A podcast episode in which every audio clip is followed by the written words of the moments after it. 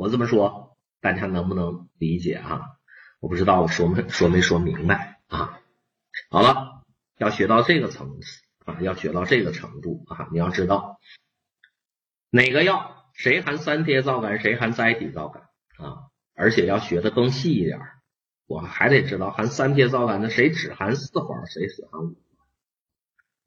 好了，这个内容啊有点难啊，所以呢，大家呢在这儿呢，我建议大家截一下图啊，截一下图，皂苷的类型和含皂苷的中药，这个内容要记住，这个内容是最难的，咱们所学的各种成分啊，每个成分呢，咱们都讲了它的类型啊，皂苷的类型是最难的啊，大家一定要注意。所以呢，学到这儿，有的同学可能会有点晕啊，分不清这个类型啊。好了，那我知道了含皂苷的中药都有谁了？那接下来呢，咱们就一个一个说。比如说人参啊，人参这个药啊，大家注意了，人参这个药它里边的皂苷呢特别多，好多种啊，好多种。比如说，我把人参中的皂苷呢给它排上号啊，得给它排上号。人参里的皂苷不是特别多吗？那都有谁呢？比如说人参皂苷 RB 人参皂苷 RC、RD，大家看，你学过英文的都知道，B、C、D 这三种皂苷叫啥呀？叫二醇型。人参皂苷二醇型，B、C、D 叫二醇型，又叫 A 型。另外呢，还有我再给它编上，往下编啊，人参皂苷 RE、RF、RG，大家看 E、F、G 这几种呢叫啥？叫三醇型。又叫 B 型，A 型和 B 型呢，就是二醇型和三醇型的这些皂苷呢，都是啥呀？都是打马烷型的四环三萜啊，都是打马烷型的四环三。除此之外呢，还有呢，人参里还有别的皂苷呢，比如说人参皂苷 RO 啊，这 RO 是啥？注意了，这 RO 就不是四环三萜了，而是什么？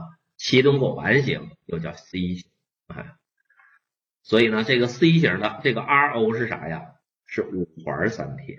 所以我们说才说这个人参这个药啊，它是既含四环三贴，又含五环三贴的。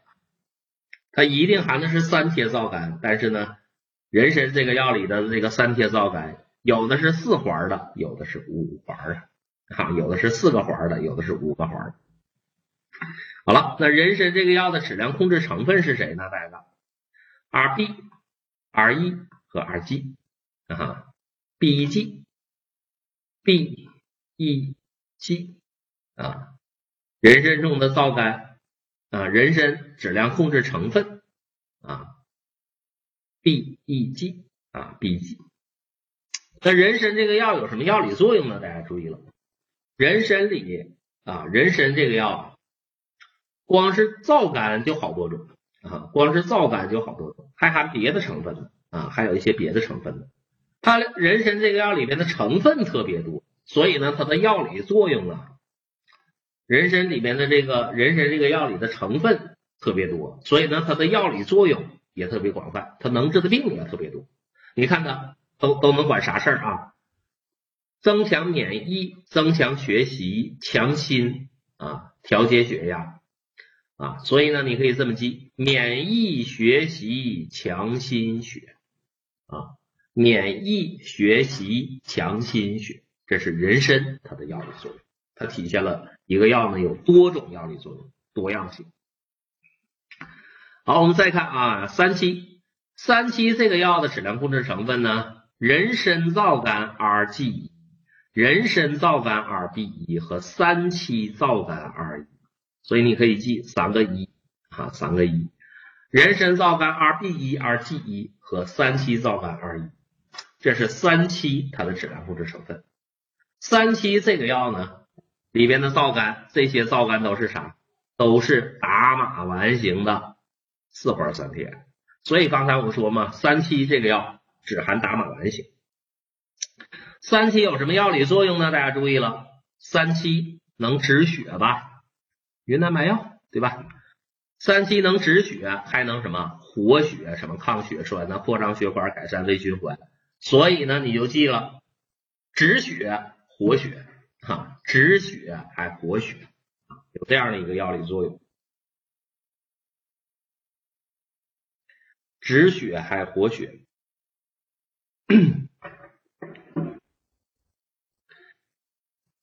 那大家看一看，这是三七。那其他的药呢？再比如说甘草，甘草这个药呢，它的药理作用能抗溃疡、镇咳祛痰，而且呢还具有解毒的作用啊，能抗溃疡、能祛痰镇咳，而且呢还解毒啊，抗溃疡、祛痰镇咳，能解毒。黄芪啊，药理作用呢跟人参相似，免疫强心血啊，免疫强心血，而且特殊的能抑制血小板聚集。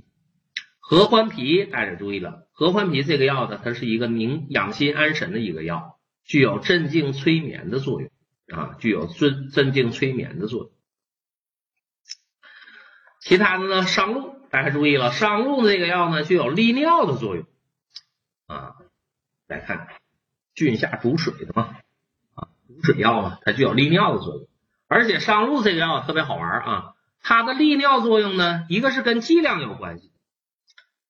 比如说我呢少吃点商鹿，哎，发现可以利尿，但是我觉得它利的太慢了，我是不是多吃点它利的更多了？它不是，大家注意了，小剂量能利尿，如果你太着急了，你吃多了，它不仅不利尿了，而且还会使尿量减少的，会起到反作用的，这要注意了，跟剂量有关系。另外一个呢，它的利尿作用啊，跟人的病理状态有关，比如说呢，我生病了。啊，水肿的患者使用商鹿呢，具有利尿的作用。而如果呢，我正常人我也想利一利，那我也弄点商鹿吃，吃完了没啥用。也就说呢，它的利尿作用啊，对水肿的患者有用，正常人用它没啥用啊。你说这个怪不怪？哈哈，大家看，这就是商鹿呢，它的利尿作用，一个是跟剂量有关系，而且呢，还跟患者的病理状态。柴胡，大家注意了，柴胡呢，大家比较熟悉啊，这是一个常见的一个中药，一个解表药，所以呢，解热镇痛抗炎，体现的是解表的作用。同时呢，柴胡呢又是治肝病的，入肝经的，所以呢又能利胆保肝啊，降血脂。这是柴胡既解表啊，又起到了这个保肝利胆这样的一个作用。好了。以上呢，咱们介绍了啊，这些含皂苷的中药都有什么药理作用啊？都有什么药理作用？这个大家要了解。那这里边呢，含皂苷的这些药里边呢，最特殊的是谁呢？是甘草。所以呢，关于甘草它的药理作用，咱们来聊一聊，它比较特殊。特殊在哪儿呢？大家注意了，甘草能解毒，这个大家知道吧？甘草能解药食毒。比如说上一章啊，上一章咱们学过中药炮制，我问问大家，都有哪些中药炮制的时候用甘草来煮的啊？都有谁是用甘草来煮的？用甘草来炮制的药是谁呀？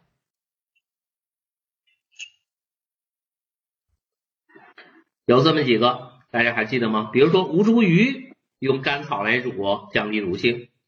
再比如说附子、蛋腐片是用甘草加黑豆来煮的啊，蛋腐片是用甘草加黑豆来煮的，降低毒性。再比如说半夏，半夏呢，比如说有法半夏，用的是甘草和生石灰来炮制的。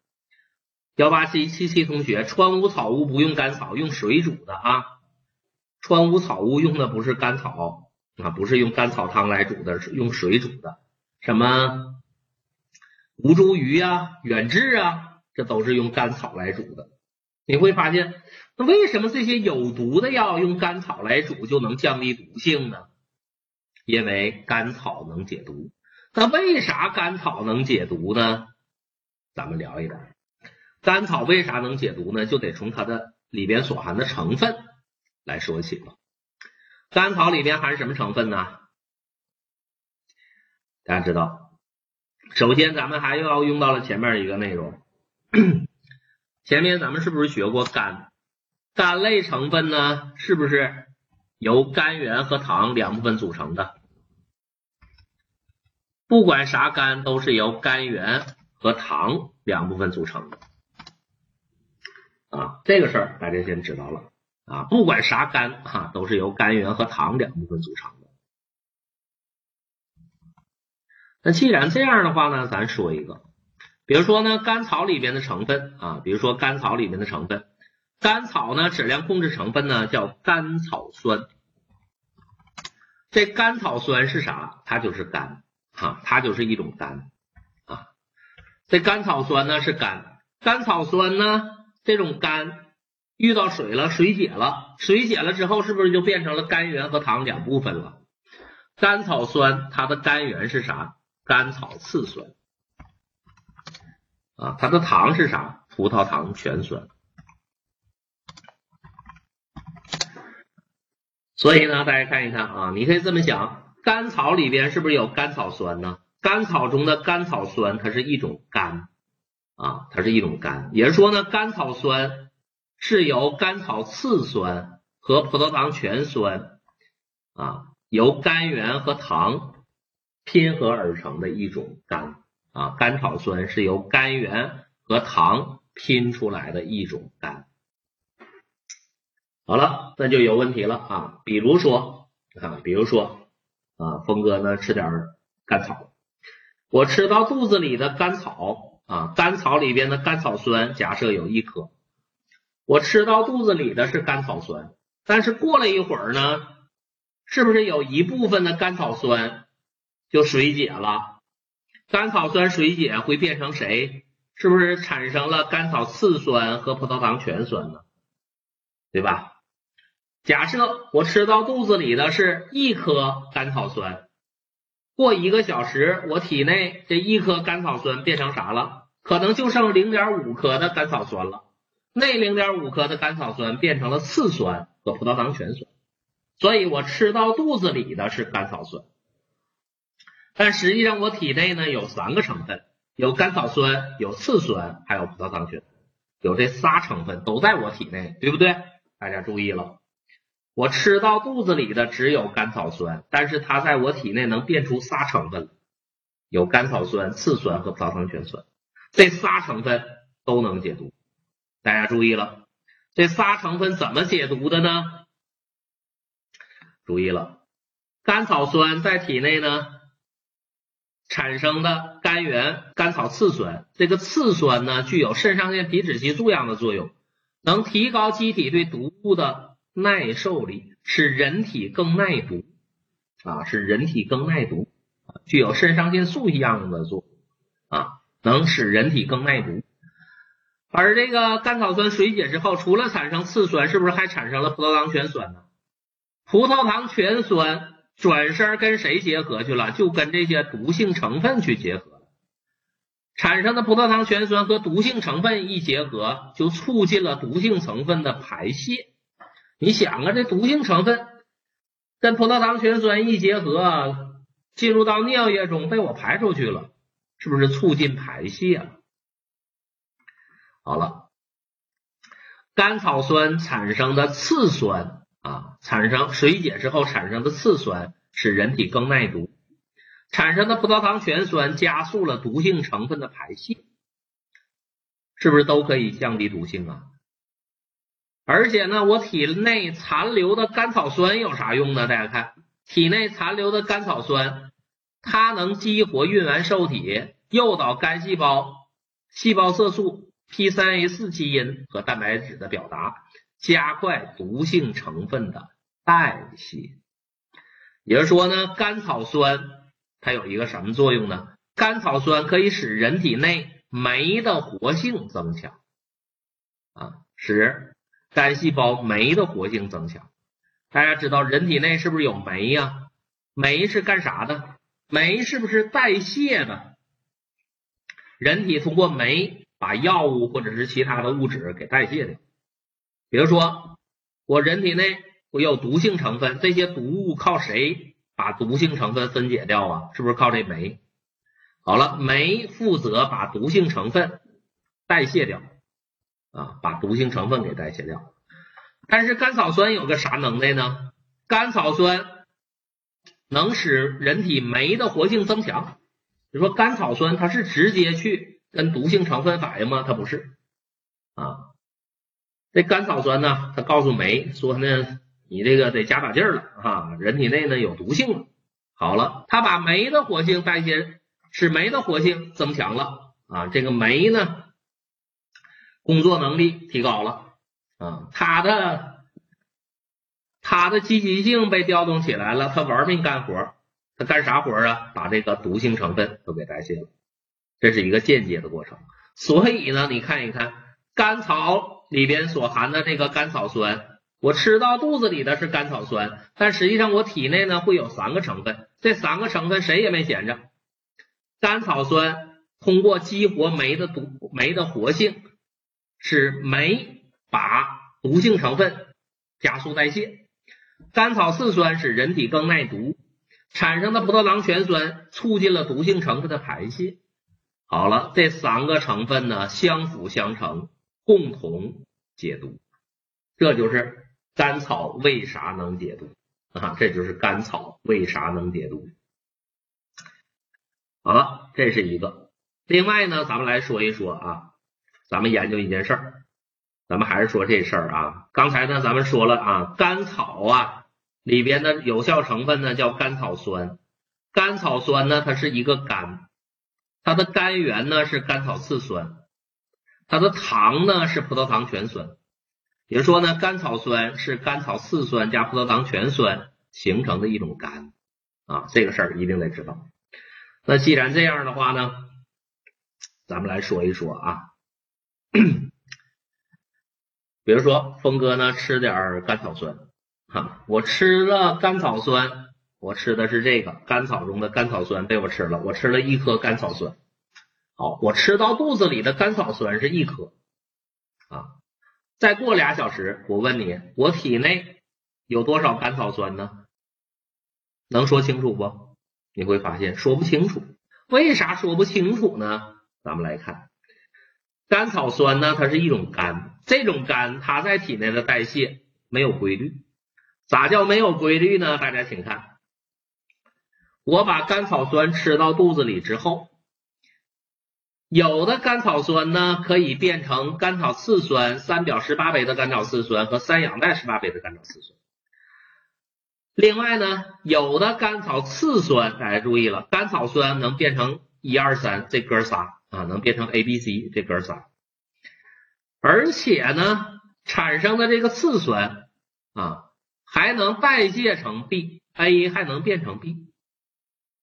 啊，A 呢又变成了 B，好了，我吃到肚子里的甘草酸可以分别变成 A，变成 B，变成 C，变出来的 A 呢又可以变成 B，啊，而且呢，大家注意了，更有意思的是，甘草酸在体内呢能代谢产生甘源甘草次酸，甘草次酸在体内遇到糖了一结合，甘草次酸和糖一结合。又会变回甘草酸来。好了，爹变成儿子，儿子再变成爹，你说这个太太乱了，是不是？所以呢，大家注意了，甘草呢，它在体内的代谢有规律吗？没规律。我吃到肚子里的是一颗甘草酸，过两个小时，你问我我体内有多少甘草酸、甘草次酸，那不一定，它不一定能变成啥。所以呢，甘草酸在体内的代谢呀，它没有规律。没有规律的代谢叫啥？非线性代谢。所以呢，在这儿要注意了啊，一个药在体内代谢没啥规律的，一般的药啊，在体内代谢都是有规律的。只有两个药在体内的代谢没规律，谁呀？防己、甘草。只有防己和甘草在体内的代谢呢没有规律啊，而且最有意思的是。甘草酸可以变成次酸，次酸在体内还可以变回甘草酸啊！大家看一看，甘草酸在体内可以变成代谢变成甘源甘草次酸，而甘草次酸呢还可以再次的变回甘草酸。好了，我吃到肚子里的甘草酸治病，治病治差不多了，变成甘草次酸了。变成甘甘草次酸不能治病了，在体内储存。然后呢，甘草次酸遇到糖了，又变回甘草酸，继续治病。治完了之后呢，又变成次酸，变成次酸再变回来，体现了类似肠肝循环的一个特点啊。所以呢，大家看一看这个药啊，你想一想，那甘草这个药，甘草酸这个药，它的药效长不长？是长是短？长啊！吃到肚子里的甘草酸被代谢成次酸了之后，还会还会重新变回甘草酸来继续治病。治完了病了之后呢，再变回甘草酸了。所以呢，大家看它的半衰期延长。这个药呢，口服之后，注意了，甘草酸会口服之后会变成次酸，次酸还会变回甘草酸来。它俩呢，周而复始的这样变来变去的，是药效延长。但是我问你，如果我把甘草酸给人静脉注射了，它还有没有这么长的药效？就没有了。而且甘草酸适不适合注射？甘草酸那是啥？那是三萜皂苷，三萜皂苷是有溶血性的，能注射吗？不能注射。所以呢，大家注意了，甘草酸是一种皂苷，它有溶血性，不能注射。不能注射咋办？我就吃呗，我就口服呗。哎，我一吃发现，哎，药效还长，这挺好啊。这就是甘草这个药它的治病的一个特点。所以呢，关于甘草它有啥特点？你首先要知道甘草它为啥解毒的，怎么解毒的？第一个，甘草为啥能解毒？要知道。第二个啊，甘草呢，它在体内的代谢没有规律，体现的是非线性代谢。第三个特征，因为甘草和甘草酸，呃，甘草酸和次酸，它俩可以互相转化，所以呢，它可以维持长效。这是甘草治病的仨特点好了，那说到这儿呢，关于皂苷这个成分呢，咱们就介绍完了啊。回过头来，咱梳理梳理啊，关于皂苷，咱学啥了？还是分的三步走啊，还是分的三步走。第一步，我要认识皂苷啊。皂苷呢有哪些类型？三萜和载体。然后我还得知道三萜长啥样，载体。三萜皂苷长啥样？载体皂苷长啥样？啊，这是第一步。第二步，皂苷呢有啥性质呢？能溶血，能发泡，这是它最特殊的性质啊。能溶血，能发泡，是它最特殊的性质啊。第三步，含皂苷的中药都有谁呢？这要注意了，含三萜皂苷的中药，商人不管三七二十一，合伙把黄草当柴烧。含载体皂苷的中药就两个，麦冬和知母。有的同学说，我看啊，三八三六同学说还有黄芩，没有黄芩，大家注意啊，这个你别记乱了。在这儿我强调一下啊，在这儿我强调一下，关于这个黄芩呢，咱们前面上节课学过，大家注意这个肠肝循环的事儿，我强调一下。在体内呢，能呈现出肠肝循环特征的药，你记三个啊。我我这么说啊，如果考试的时候问你哪哪个中药在体内的代谢呈现出肠肝循环的特点了，谁在体内能肠肝循环呢？三个：黄芪、黄芩和甘草都肠肝循环，但是呢。能形成双峰的，因为肠肠肝循环有两个吸收峰的是谁呀？因为肠肝循环有两个吸收峰的是谁呀？只有防己和黄芩有双峰，甘草有双峰吗？教材上说它有双峰了吗？没有，它是类似肠肝循环，所以它没有双峰。我说明白吗？我不知道我表述的是否清楚啊？好吗？三八三六同学，这个大家要记牢了啊！在体内肠肝循环的药有三个：黄芪、黄芩、甘草，都肠肝循环。但是因为肠肝循环有双峰的药是谁呢？就两个啊，有双峰的药就两个，黄芪和黄芩有双峰啊，甘草没双峰。我说明白了啊。这个事儿千万要注意了啊！咱们要把这个东西呢表述的清楚一些啊！我给大家打出来啊！我给大家打出来啊！咱们学到这儿了，接近尾声了，告诉大家啊，口服口服后肠肝循环的有三个：防己、黄芩。甘草。但是呢，虽然这三个药啊都肠肝循环，但是肠肝循环有双峰的是谁呢？有双峰的就两个啊，防己、黄芩有双峰，甘草有双峰吗？没有啊，因为它是类似肠肝循环，它不是标准的肠肝循环啊，它是类似的肠肝循环，就是甘草酸代谢变成次酸，次酸再变回甘草酸，这叫类似肠肝循环。好了，这个事儿要说明白啊，这个事儿要说明白。好，接下来呢，哈，咱们歇一会儿吧，一会儿回来做题啊，一会儿回来做题，咱们稍事休息，一会儿回来做题，好吗？休息十分钟，有问题的话呢，给我留言。